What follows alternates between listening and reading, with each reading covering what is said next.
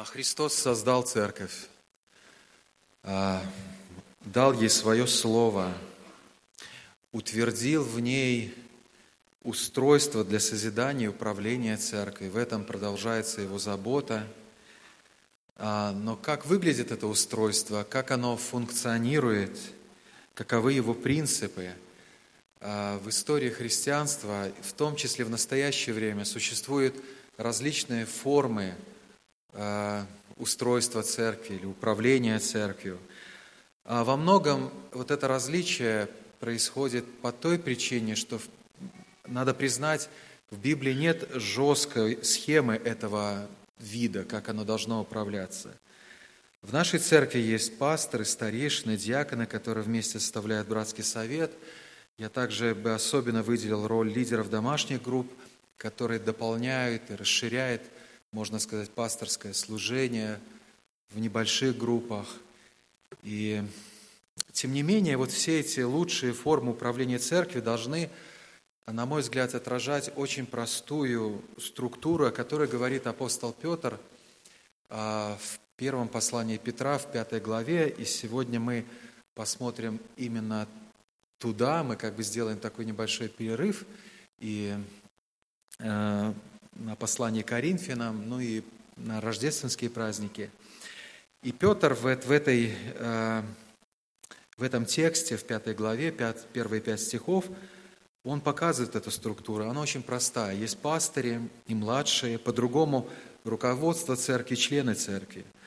Но главная церковная структура, любая, какая бы она ни была, она должна отражать принципы, о которых говорит Петр в своем слове церкви, ее служителям.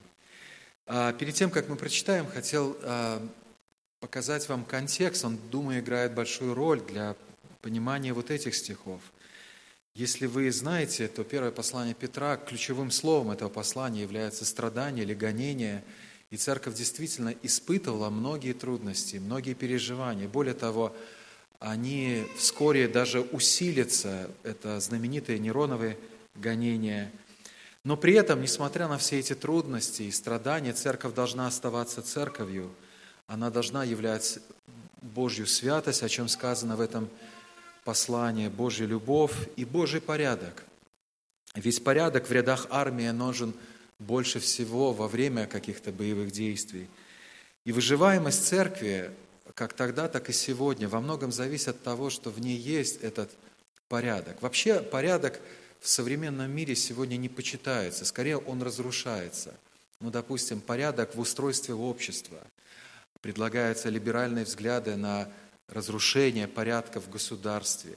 В семьях, так это вообще уже полный беспорядок сегодня происходит. В том числе и в отношении церкви. А, но вот это разрушение, разрушение порядка, допустим, в семье, как мы знаем, или церкви, делает все это очень слабым. Поэтому это имеет огромное значение для того, чтобы исполнять свое предназначение. Тем не менее, христианский порядок, в отличие от э, других аналогов в этом мире, имеет фундаментальное отличие. Допустим, порядок в церкви от порядка в обществе. И вот в этом самое главное отличие. Мы все здесь, абсолютно все дети Божии, и мы, братья и сестры, друг другу. Это наша основное понимание отношений друг с другом. Основное. Между служителями и членами церкви нет принципиально духовных отличий.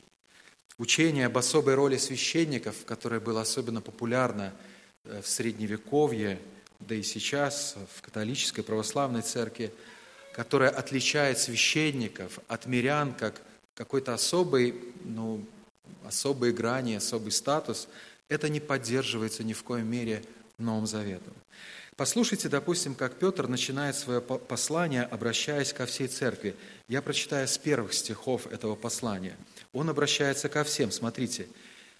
Петр, апостол Иисуса Христа, пришельцам, рассеянным в Понте, Галакии, Каппадокии, Асии, Вифинии, избранным, по предведению Бога Отца, при освящении от Святого Духа, к послушанию и окроплению кровью Иисуса Христа, Благодать вам и мир да умножится. Благословен Бог и Отец Господа нашего Иисуса Христа, по великой своей милости возродивший нас воскресением Иисуса Христа из мертвых к упованию живому, к наследству нетленному, чистому, неувядаемому, хранящемуся на небесах для вас.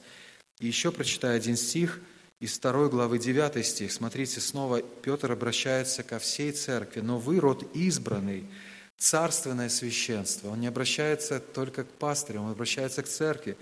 Род избранный, царственное священство, народ святой, люди, взятые его дел, дабы возвещать совершенство, призвавшего вас из тьмы в чудный свой свет. То есть у нас у всех, братья и сестры, есть одно основание. Это Божье искупление. У нас всех одно прошлое, мы искуплены. Прошлое в том, что мы все были мертвые – а, по причине греха по отношению к Богу, но нас Бог всех возвратил. У нас всех одно, одно настоящее, мы все освящаемся Божьим Духом, Его Словом. Мы все служим Христу. И у нас одно будущее, не будет каких-то резерваций в вечности для особых там или не особых. Нет, у нас а, здесь сказано наследство, небеса. Да, Божья суверенная благодать, Его премудрость может наделять отдельных людей особыми дарами, а, служением, в том числе пасторским, диаконским.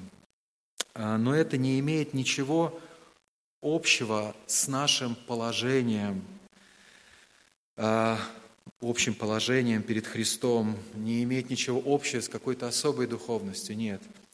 Мы все, все братья и сестры, мы все в одном теле.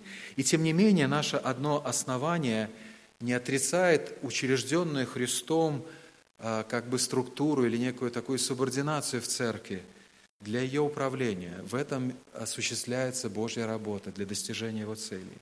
Итак, теперь мы посмотрим, как Петр это видит. Уже в пятой главе. В пятой главе мы читаем, прежде всего, Петр обращается как это к слову к служителям, к пастырям – Пастыри ваших умоляя я, сопастырь и свидетель, свидетель страданий Христовых и соучастник в славе, которая должна открыться. Пасите Божье стадо, какое у вас, надирая за ним непринужденно, но охотно и богоугодно, не для гнусной корости, но и из усердия, и не господствуя над наследием Божиим, но подавая пример стаду. И когда явится пастырь-начальник, вы получите неувядающий венец славы. А важно отметить, что слово к младшим, это будет чуть позже, мы прочитаем в пятом стихе, следует за словом к пастырям. Оно меньше по объему, и оно находится во вторых. То есть на служителях возложена большая ответственность, и требуется качественное исполнение этой ответственности. И я выделю все эти основные ответственности в виде пять основных важных вещей, которые я вижу в этих четырех стихах. И самое первое – это мотивация пасторского служения. Какова должна быть мотивация, что должно быть устремлением людей, которые совершают служение. И я это вижу так, крест Христа и слава Христа. Посмотрите снова на первый стих. Петр говорит, пастыри ваших, умоляя я, сопастырь, и свидетель страданий Христовых, и соучастник в славе, которая должна открыться. То есть Петр мотивирует своих сопастырей. Кстати, он именно так их называет. Он не просто предстает перед ними как вот апостол, а вы уже в какой-то иной позиции. То есть мы видим здесь, он разделяет с ними эту общую функцию. Это общая функция всех служителей, сопасторское служение. Так вот, он мотивирует их не каким-то карьерным ростом – он мотивирует их не деньгами, э, невозможностью для самореализации, это сегодня очень современная мотивация к служению, но Христом и непосредственно крестом Христа и Его славой, грядущей славой. И сам Петр, как он говорит, он был очевидцем страданий Христов. Вы помните, во-первых, он был очевидцем страданий Христовых, начиная с двора первосвященника, либо с Гефсимания. И, конечно, находясь возле креста Голгофы, он был очевидцем. И также он был очевидцем и славы Христа. Вы помните гору преображения. Но и мы все сопричастны как бы кресту Христа и славе Христа. Благодаря первому пришествию Иисуса, и скоро мы будем особенно праздновать это, а, и Его страданием на кресте мы избавлены от вечного наказания. То есть и мы, являемся сопричастниками креста Христова, мы здесь все плод креста. А мы избавлены Иисусом, Его страданиями от вечного наказания. Благодаря же Его второму пришествию, которое откроется вскоре, нам откроется и славная вечность. Можно сказать, Петр говорит о двух маяках нашего служения, которые должны мотивировать нас. Это крест и грядущая слава. Между ними пролегает наша жизнь, пролегает наше служение. Они являются лучшей, самой верной и угодной Богу мотивацией для нашего служения – в настоящем. Снова вспомните контекст, в котором написаны эти слова. Это настоящее и грядущее гонение. То есть это не просто профессор преподает студентам, которые готовятся на пасторское служение. Это пастырь, сопастырь взывает служителям и вместе с ними всему народу, которых ожидает костры в Риме. А, что может дать нам силу служить, служить Христу, служить Божьему народу? И ответ очень простой, только Он сам. Только Он сам может дать нам силу. Он причина. Я не так давно слышал пример про одного такого очень а, унывшего пастора от многих проблем в церкви. И он пришел домой и говорит, словно плюют на меня.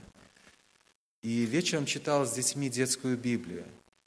И как раз было тот фрагмент, где он читал, как Иисуса плевали в лицо.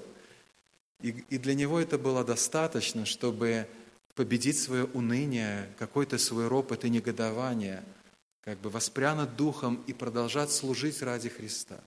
Мы, конечно, очень рады, что я очень рад том, той атмосфере, которая есть в нашей церкви. Я благодарен за взаимодействие, благодарен за любовь. И мы хотели бы, как я, мы уже делали объявление, улучшать это взаимодействие, как общение одной семьи, а не просто какой-то структуры организации. И тем не менее, служить можно, мотивируясь только прежде всего Христом. Кто, кто Он есть, что Он сделал для нас, и что, что Он приготовил для нас. Возможно, сегодня нет каких-то явных гонений, хотя мы не знаем, что произойдет впереди. Время очень быстро меняется. Но любое истинное служение, любое служение сопряжено с трудностями. И человек, который постоянно несет какое-то служение, не одноразовое, а вот именно постоянно, он понимает это, что оно сопряжено с трудностями. И эти трудности обязательно испытают сердечные мотивы нашего служения, ради кого мы служим по-настоящему. Кто является причиной, почему мы живем – почему мы трудимся почему мы прилагаем усердие. Итак, это первое, самое важное. А, мотивация для служения, крест Христа и слава Христа. Между двумя этими полюсами протекает наша жизнь и наше служение. Второе, суть пасторского служения, и это самое главное. Потому что, в принципе, это главное слово всего этого слова к пастырям. И оно заключается в простом слове «пасите», Петр не просто сказал «учите», либо «организовывайте», либо «заботьтесь», или, или какие-то еще, возможно, детали, но он объединил это словом «пасите». «Пасите Божье стадо, какое у вас, надзирая за ним». И здесь Петр, как и Иисус, использует знакомые евреям образы пастуха и овец. Кстати, сам Петр-то был рыбаком, да? Но использует образы пастуха овец. Не образы царя и слуг, не образы полководца и солдат, тем более не образы господина и рабов, но образ, образ пастуха овец.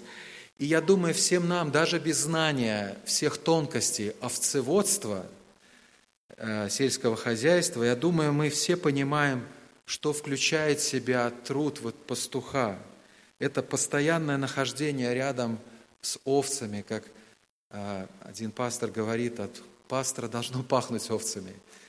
А, забота о них, охрана их, водительство их, питание, кормление их. И по сути это единственное требование, которое ставит Петр здесь перед служителями – «пасите». И можно прочитать первые два стиха таким образом. Снова я как бы сокращу их. «Пастырь ваших, умоляю я, ваш сопастырь, пасите, пасите». Все другие слова, можно сказать, и грамматические, вот даже это видно, связаны с этим словом, они как бы раскрывают скорее уже его значение. Что это дальше означает? Вот как бы распаковать значение вот этого, этого слова «пасите», показывают, как пасти.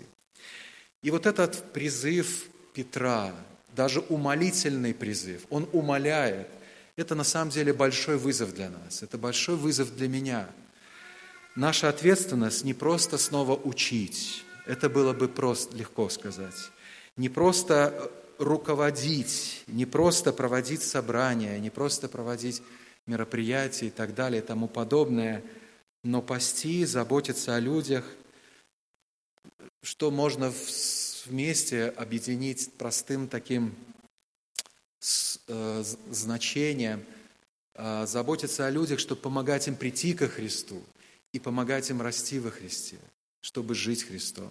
И это на самом деле огромная ответственность, огромная задача. И исходя из этой главной задачи, главным критерием служителей в церкви должна быть любовь ко Христу и любовь к людям.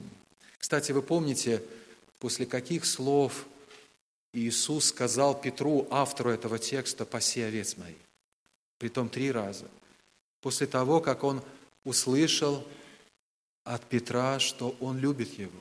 Он любит его, и это то, что делает квалифици... дает квалификация для служения. Тогда ты будешь пасти, тогда ты будешь любить. Любовь к богословию, к проповедованию, к организации, проведению мероприятий – все это достаточно хорошие вещи. Я думаю, служители должны читать книги, любить все это – но, тем не менее, это не самое главное в жизни служителей с точки зрения этого слова. Интересно, кстати, что во времена Иисуса людей, которые исполняли подобную функцию, называли в израильском народе раввины. Но именно с приходом Христа и с его вкладом, как бы, ну, не вкладом, организацией Церкви Христовой, вот эти люди, которые будут пасти его народ, они будут называться больше словом пастухи, либо пасторы. И это о чем-то говорит. В современное время очень много вообще, я думаю, уделяет внимание профессиональной подготовке служителей и лидеров. Это особенно видно по книгам, допустим, по книгам о лидерстве, конференции, семинары. Очень много уделяют профессиональной подготовке, и я к этому очень, принципе, хорошо отношусь. Но думаю, что современным служителям – несмотря на все возможности, которые у нас сегодня есть, ресурсы и образованность, сегодня есть семинарии, учебные заведения, курсы, книги, как я уже говорил. Но тем не менее, несмотря на все это обилие, современным профессиональным слугам, служителям, нужно многому поучиться у прежних служителей именно в области любви и заботы о людях. И в этом плане а, я думаю, нам полезно общаться с ними, читать книги таковые, чтобы воспитывать таким образом свое сердце. Я лично хочу возрастать в этом и очень нуждаюсь, чтобы вы помогли мне, помогли нам. Приглашайте в гости, а, подходите. Наша жизнь должна быть вот именно в таком духе близкого взаимодействия. Открывайте свой дом и свои сердца, свои жизни. И добавлю также, что исходя из понимания главной задачи служителей, которую Петр здесь ставит, пасти, снова он этим объединяет все. Я думаю, что таковых служителей должно быть не один, а много. И мы в это верим. Помните, я говорил о том, что существуют разные структуры, формы служения в церкви. Так вот, лично я против тех форм, где есть только один служитель. И, к сожалению, оно такое иногда бывает, даже в большие церкви, очень большие церкви, где есть только один пастор. Я думаю, это неверно. Я очень благодарен за многих братьев нашей церкви, которые совершают это служение, потому что невозможно исполнить вот это повеление пасти э, без народа Божьего, без многих братьев. Итак, это было второе, главное повеление или суть пасторского служения – это пасти. Это то, что должно быть в сердце нашем, духом нашего служения. Третье, я думаю, что Петр говорит об ответственности пасторского служения. Посмотрите, снова второй стих. Я здесь вижу ответственность пасторского служения. «Пасите Божье стадо, какое у вас». А в третьем стихе Петр называет церковь наследием Божьим – Церковь не принадлежит служителям, не принадлежит пастору, хотя иногда так э, любят говорить, э, привязывая какую-то церковь к фамилии или к имени там, того или иного пастора. Но церковь не принадлежит пастору, она принадлежит Христу, пастореначальнику. Об этом ясно сказано в четвертом стихе. Он является пастореначальником. Поскольку Он создал церковь, Он купил ее себе дорогой ценою, она Ему принадлежит – принадлежит во всех смыслах. И он, можно сказать, делегировал ответственность заботиться о церкви через тех, которых тоже он называет пастырем. То есть это делегированная ответственность по отношению к Божьему стаду, какое у вас. Это Божье распределение. Он дал нам Божий народ, которому мы должны служить. И вот такое понимание, такое понимание важно как для пастора, для его для служителей, для, для трепетного отношения к своему служению, понимая, что церковь – это Божья церковь, это Его народ. Я думаю, это требует от нас даже благоговейного какого отношения, когда мы только звоним кому-то или общаемся, или говорим. Мы служим Божьему народу, искупленному народу. Но также вот это понимание важно и для членов церкви, для восприятия так, служителей, которым Христос верил ответственность, заботу от них. Они не должны отвергать это служение, потому что таким образом Бог проявляет свою заботу о церкви. Это очень важно понимать. Четвертое, и здесь чуть побольше мы поговорим о критерии пасторского служения, критерии пасторского служения. И я думаю, что они здесь Петром представлены в виде трех противопоставлений. И то есть каким оно не должно быть, но каким оно должно быть. И почему об этом стоит говорить? Поскольку, к сожалению, у нас есть тенденция делать свою пасторскую работу, служение плохо. У нас есть плоть, у нас есть грех. А, есть много причин, которые влияют на то, чтобы не служить в подобии Христу. Поэтому Петр здесь противопоставляет, как оно не должно быть, но как оно должно быть.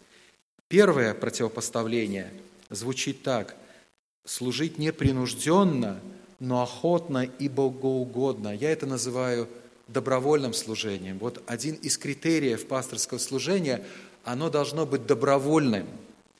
А, то есть ничто не должно быть, не, не должно быть какой-то другой причиной для служения. Не люди, ну в смысле давления каких-то людей, которые просто тебя убедили, заставили, не давление обстоятельств, не потому, что без работы остался, никакие другие причины не должны определять служение, но только искреннее желание служить Божьему народу. Это охотно и богоугодно. Вот богоугодно, так как мы а, пожертвования собираем – Богу угодно, чтобы они были именно пожертвованиями от сердца. Именно тогда они богоугодны. То же самое и любое служение, оно богоугодно, если оно от сердца, не является просто каким-то механизмом автоматическим. И поэтому, кстати, все время, все время мы должны тестировать свое сердце, исполняться духом, тереться друг с другом, чтобы заботиться о том, чтобы наше служение всякий день исходило от искреннего желания служить Христу и Его народу. Искреннего желания служить Христу и Его народу. Второе противопоставление, Петр говорит, не для гнусной корости, но из усердия. И я думаю, что здесь можно назвать э, следующий критерий – это должно быть бескорыстное служение. Вообще уже с первых веков христианства появился термин, может быть, слышали, особенно кто историю христианства читает – такой термин, как симония, а, который означает продажу церковных должностей за деньги. Сегодня было бы странно, наверное, это звучать, но в какой-то определенный промежуток церковной истории служители очень близко находились, как какие-то э, э, вот при фараоне, кто там был при фараоне? Жрецы, да, то есть у власти, имея какие-то привилегии, и поэтому а, обладать какой-то церковной должностью было очень не просто почетно, но прибыльно, и поэтому даже предлагали определенные суммы. Почему такое название? Это название произошло от истории с Симоном Волхом, вы помните, из Деяния 8 главы, до этого мы тоже дойдем в изучении домашних групп, когда вот этот обратившийся один из самарян после проповеди Христа человек хотел за деньги получить силу Святого Духа для служения, чтобы иметь подобный эффект, как это было у Филиппа, у Петра, у других. А, конечно, такой церкви, как нашей, находящейся далеко от опеки государства, мы, мы, может быть, не всегда это даже понимаем, но, например, а, лютеранская церковь где-нибудь в Германии или в каких-нибудь скандинавских странах, она находится на обеспечении даже государства. Я считаю, что это очень опасное дело – так вот, такой церковь, как наша, находящаяся вне опеки от государства, все, что нам нужно от государства, что на самом деле, чтобы нас не трогали, а дали возможность просто совершать служение, нам, нам как бы легче избегать такого искушения. Нам легче избежать такого искушения, но оно существует. Искушение всегда существует не потому, что деньги есть в этом мире, а потому что плоть у нас есть. Я очень рад тому, что сегодня у церквей все больше и больше появляется возможностей для освобождения служителей, своих служителей.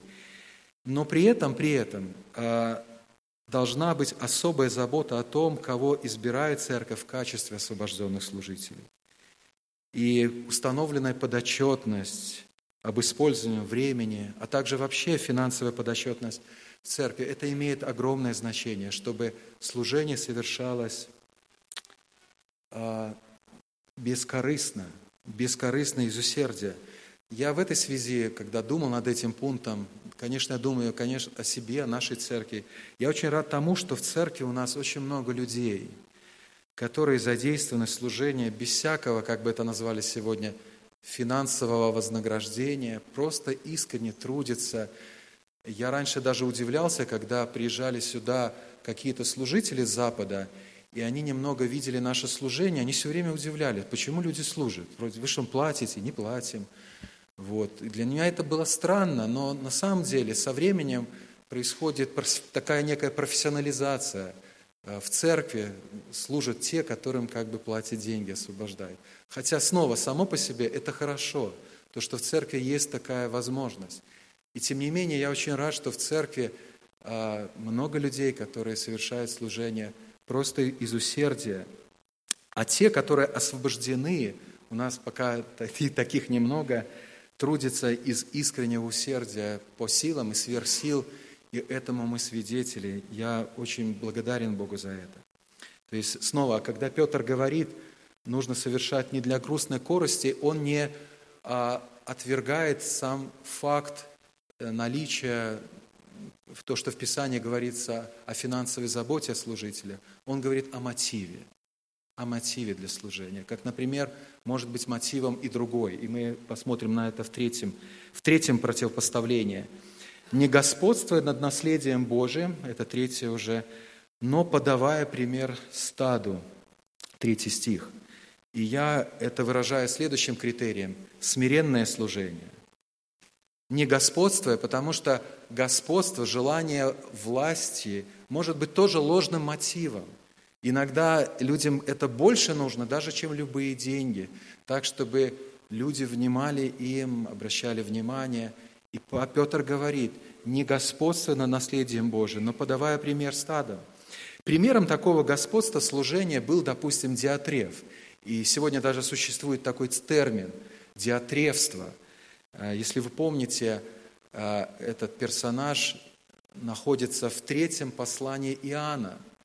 А, знаете, причина, почему у нас третье послание Иоанна появилось? Потому что там был такой пастор, который не пускал апостолов даже на порог себе. И поэтому у нас появилось третье послание Иоанна. Мы хоть за это благодарны. Но этот человек был настолько, наверное, одержим властью, что даже, даже апостолов не подпускал к церкви. Явно переживая о какой-то конкуренции. Мы вспоминаем первое послание Коринфянам, да? Я апостолов, я Павлов, я э, Кифин. То есть это, к сожалению, может быть ложной мотивацией. Яркими примерами сегодня, наверное, являются руководители сект или культов, которые создавали жесткие пирамидальные системы управления. Но это искушение снова, как и материальное, так и это искушение предостигает любую церковь и любого служителя, даже самую как бы консервативную, библейскую, испытанную церковь. Ведь снова мы еще во плоти – конфликты, расколы, вот эти и подобные вещи не всегда происходят на самом деле в борьбе, по причине борьбы за истину конфликты, но по причине своих амбиций и желания господствовать. Очень часто это является причиной, а, покрытой просто какими-то благочестивыми причинами. Поэтому снова важен, а, по этой причине хотел бы сказать, принцип множественности служителей – это то, о чем мы настаиваем и говорим, почему а, мы избираем служителя. Мне некоторые спрашивают, ваша церковь такая маленькая, у вас столько людей, которые в служении. Ну, наша церковь не совсем маленькая, да, обычно я говорю. Но, тем не менее, я считаю, какая бы она ни была, церковь, в ней должен быть принцип множественности служителей. Вместе мы оберегаем друг друга от склонности к диатревству. Как Писание говорит – а, от высокомудрия э, производит раздор, а у советующихся мудрость. Именно советующиеся люди препятствуют вот этому надменности, высокомерию, вот этому высокомерию. И Петр говорит, что альтернативой стилю господства в служении, стиль диатрефа, можно сказать, является другой стиль, стиль примера в служении. И он говорит, подавайте пример. Не господствуйте, но лучше подавайте пример. Подумайте, что господствующий человек требует больше от других, нежели от себя. Это хороший тест, проверить себя. Человек, склонный к диатревству, он больше требует других. Рядом с ним, если люди находятся, они все время виноватые. Это не важно, в доме вы, в церкви ли, Рядом люди с вами все время виноваты, потому что вы больше требуете все время от других. Это лакмусовая бумажка, если у вас есть эта тенденция. Но служитель, который подает пример, напротив, требователен больше к себе. И, конечно, он должен требователен к себе, потому что ему нужно подавать пример. Это намного сложнее – он не будет высокомерен, потому что понимает, как это сложно подавать пример, как это сложно бороться с грехом, как это сложно многие задачи достигать. Поэтому это будет смиренное служение, а не высокомерное служение, смиренное служение. И последнее, пятое, пятый пункт из вот этого первой части слова к пастырям – Награда пасторского служения. Все-таки где же награда, если не ради денег, не ради других мотивов? И Петр говорит, венец славы. Служение вознаграждается пастыреначальником. Давайте прочитаем еще раз четвертый стих. «И когда явится пастыреначальник, вы получите неувидающий венец славы». Вы знаете, когда явится пастыреначальник? Второе пришествие Иисуса Христа. Вот вам ответ тогда, того, когда будет все-таки это настоящее возмещение, что ли, награда, когда явится пастырь-начальник. 2 а, Тимофея 4,8, прочитаю слова другого великого пастыря, пастуха Павла. «А теперь готовится мне венец правды». Смотрите, мне готовится венец правды, который даст мне Господь, праведный судья, в день оный – и не только мне, но и всем возлюбившим явление Его.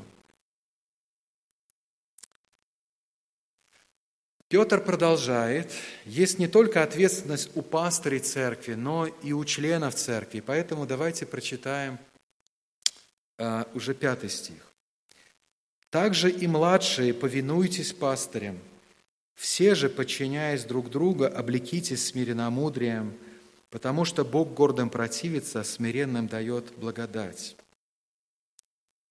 Смиренным дает благодать. Во-первых, положение членов церкви по отношению к пасторам церкви а, определяется словом, которое употребляет Петр, младшие. Младшие. Это, кстати, не означает младшие по возрасту.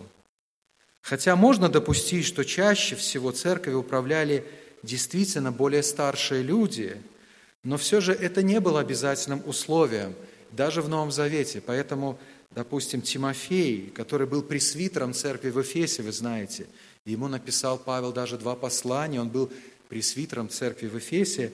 Как мы видим в посланиях Павла к нему, должен был наставлять тех, кто был старше по возрасту, чем он. И ему было это боязно делать, робко делать, как и некоторым нашим братьям. Но тем не менее, уповая на Божью ответственность и авторитет, он должен был это делать. И, следовательно, снова речь идет не о возрасте, но о роли членов церкви по отношению к служителям церкви.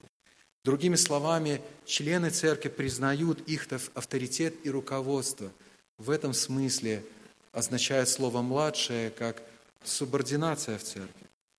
такой вопрос хотел бы спросить вас, риторический, братья и сестры. Вот то, что здесь Писание называет младшими, умоляет ли это вас? Честный ответ – да, умоляет. Ну, как бы а, плотская наша природа, вспоминайте, Бытие 3 главе, когда нам обещали, что вы будете вообще как боги, а тут какие-то младшие. Всегда стремится наша плотская природа к независимости, к автономности, особенно в наш век, в наш век, когда, допустим, какой-то подросток, там какая-то Грета, да, на весь мир – управляет, не знаю, там уже правительствами скоро. То есть мы все стремимся к такой автономности, независимости. По доброй воле никто не хочет занимать подчиненное положение, скорее это вынужденное состояние. Мы подчинены не потому, что приняли решение, а потому что, ну а что сделаешь? Вот приходится так. Но теперь во Христе мы уже избавлены от этого духа эгоцентризма – один из моих любимых текстов, 2 Коринфянам 5.15. Рома, пожалуйста, следующий. Высвети 2 Коринфянам 5.15. У меня просто здесь не записано. Я посмотрю сюда.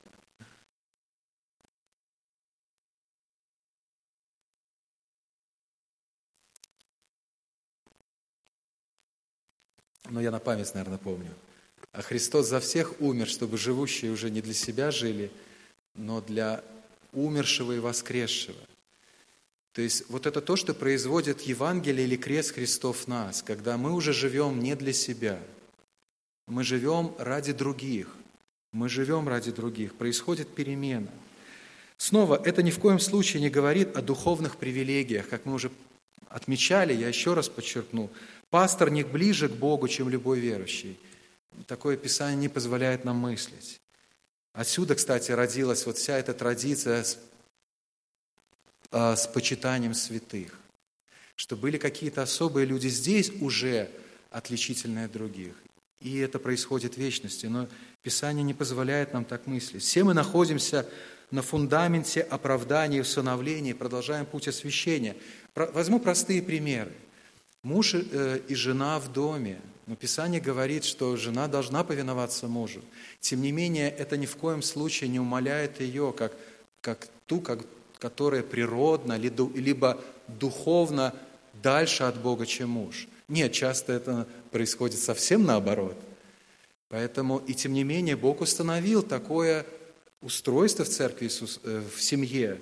Также, допустим, можем привести пример более важный. Иисус – который был равен Отцу и есть равный Отцу по божеству, подчинил себя Ему для осуществления своей спасительной роли акция Божия. Мы э, особенно в дни рождественские вспоминаем это, что Он смирил себя, уничижил себя, Он подчинил себя, и это абсолютно не умаляет Его. Те верующие, которые презирают или отвергают, неважно, формально, либо практически свое положение младших в церкви. И не всегда это отвергается формально, а скорее более практически. А на самом деле отвергает духовный рост, который невозможен без смирения. Писание говорит, Бог гордым противится и смиренным дает благодать. Здесь это сказано. И они отвергают уподобление смиренному Христу, если они отвергают этот принцип. В пятом стихе, посмотрите, Петр называет таковых людей гордецами, которым противится Бог. Бог гордым противится. Подумайте, насколько это серьезно. Гласное, либо безмолвное противление, война со служителями каком-то смысле является войной с Богом. Пасторы не боги ни в коем случае. Но они поставленные Богом служители. Снова, так же, как дети, которые не повинуются родителям, Писание говорит, не повинуются Богу. Жены, которые не повинуются своим мужьям, написано, не повинуются Христу. Это не я сказал, Писание говорит.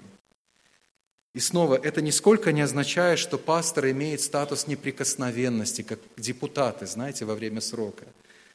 Мы все греховные люди, а значит, мы все нуждаемся в наставлении, обличении, советах, исправлении. Но это не отменяет ключевой принцип, утвержденный Богом, где мы должны повиноваться. Подумайте о себе. Восстает ли ваше сердце против подчиненного положения вообще, которое вы в жизни своей ощущаете? Живете ли вы по принципу «сам себе режиссер или начальник»? Можно ли к вам просто подойти и что-то попросить сделать?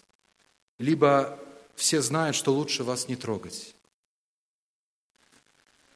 Принимаете ли вы истину, проповедуемую вам, или у вас на каждый вопрос свое независимое мнение?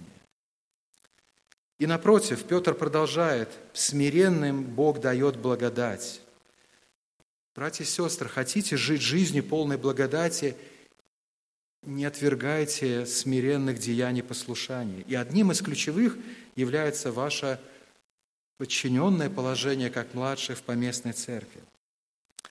А Следующее, что можно снова сказать из этого стиха, ключевой принцип взаимоотношения членов церкви или младших пастырем – повинуйтесь. Это сказано Петром – повинуйтесь. Отношения между пасторами и членами церкви более многогранны на самом деле.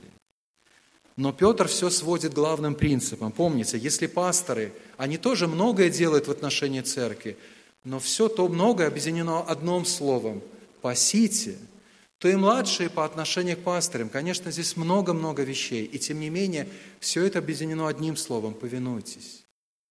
Так Писание говорит. Другими словами, если вот этих ключевых принципов нет в церкви, то нет смысла говорить о другом.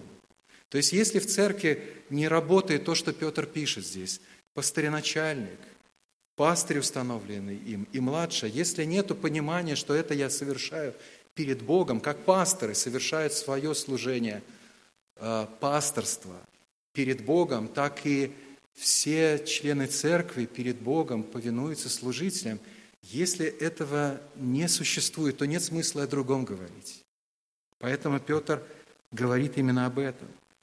Снова, суд церковной жизни не сводится к послушанию, но без послушания другие цели недостижимы – Невозможно провести богослужение, невозможно организовать любое служение, невозможно было построить молитвенный дом, совершать уборку, ничего невозможно. Так же, как в семье, если дети не повинуются родителям, то каждый день – это тяжелый день, просто трудный день.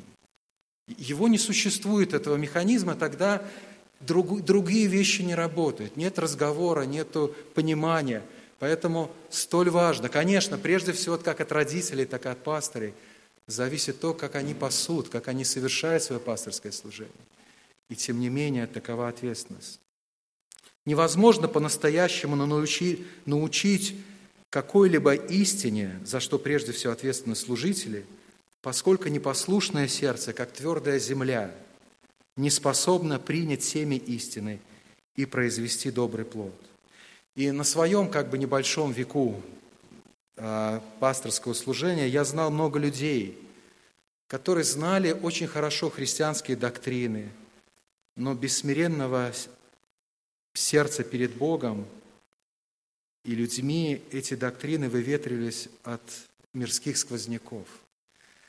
И, наконец, э, третий момент, который я подчеркиваю из этого слова к младшим от Петра – это наше общее. Это нет, это уже ко всем.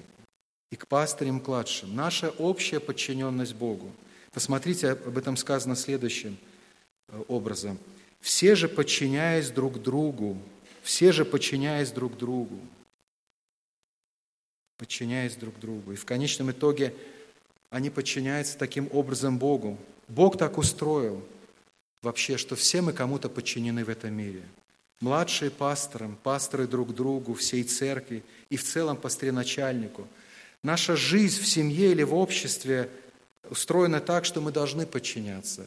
Мне все время нравится, что даже в традиции там, королей или королевского двора Великобритании всегда было, был такой закон, что все эти принцы, будущие короли, до того, как зайти на свой престол, должны были служить в армии. Это обязательно.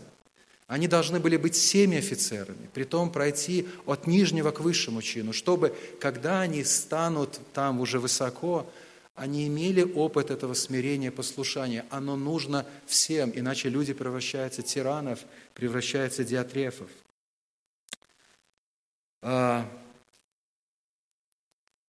И помните, что именно смиренное подчинение Христу, а, смиренное подчинение, которое мы видели в жизни Христа, скажу так, стало причиной нашего спасения. Я бы хотел закончить именно вот этим текстом из второй главы из второй главы, с 18 по 21 стихи, с 18-21 стихи, здесь тоже говорится о подчинении, только в другой связи. Здесь говорится о том, что верующие а, не должны бунтовать, они должны быть, в принципе, подчинены а, своим начальством, правителям. И Петр дает мотивацию для этого подчинения – в примере самого Христа. Я хотел, чтобы мы прочитали именно этот пример. С 18 стиха. «Слуги со всяким страхом повинуйтесь господам, не только добрым и кротким, но и суровым, ибо то угодно Богу, если кто, помышляя о Боге, переносит скорби, страдая несправедливо. Ибо что за похвала, если кто, помышляя о Боге, переносит скорби, страдая несправедливо? А, а, ибо извините, ибо то угодно Бога, если кто, помышляя о Боге, переносит скорби, страдая несправедливо. Ибо что за похвала, если вы терпите, когда вас бьют за проступки? Но если, делая добро и страдая, терпите, это угодно Богу. Ибо вы к тому призваны, потому что и Христос пострадал за нас, оставив нам пример, дабы мы шли по следам Его. Он не сделал никакого греха, и не было лести в, уставах, э, в устах Его – Будучи злословим, он не злословил взаимно, страдая, не угрожал, но предавал то судьи праведному. Он грехи наши сам вознес телом своим на древо, дабы мы, избавившись от грехов, жили для правды, ранами его вы исцелились. Ибо вы были, как овцы блуждая, блуждающие, не имея пастыря, но возвратились ныне к пастырю и блестителю душ ваших. Аминь. Давайте мы встанем для молитвы.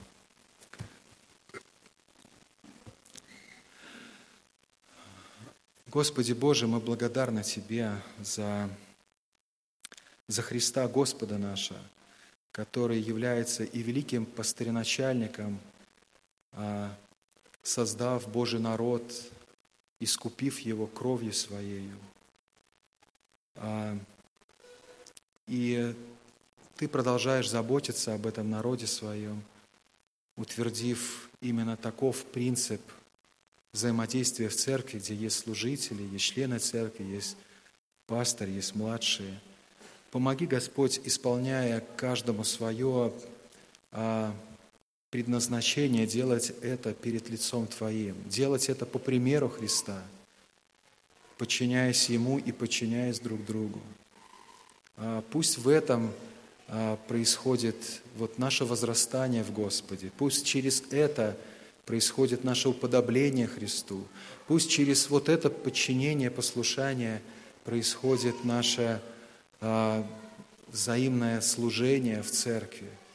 А, и прошу, благослови, Господь, каждого из нас. Я молю Тебя особенно о служителях, о братьях, о том, чтобы мы были верны Тебе в служении, служении Тебе и Твоему народу. Я очень прошу Тебя, чтобы не было никаких ложных мотивов и иных ложных причин для нашего служения, как только Евангелие Иисуса Христа, как только крест Голгофа и грядущая слава. Помоги, Господь, нам, а, смотря на Христа, изучая Слово, а, вникая в себя, исправляя себя, а, подавать пример стаду, пасти Божий народ.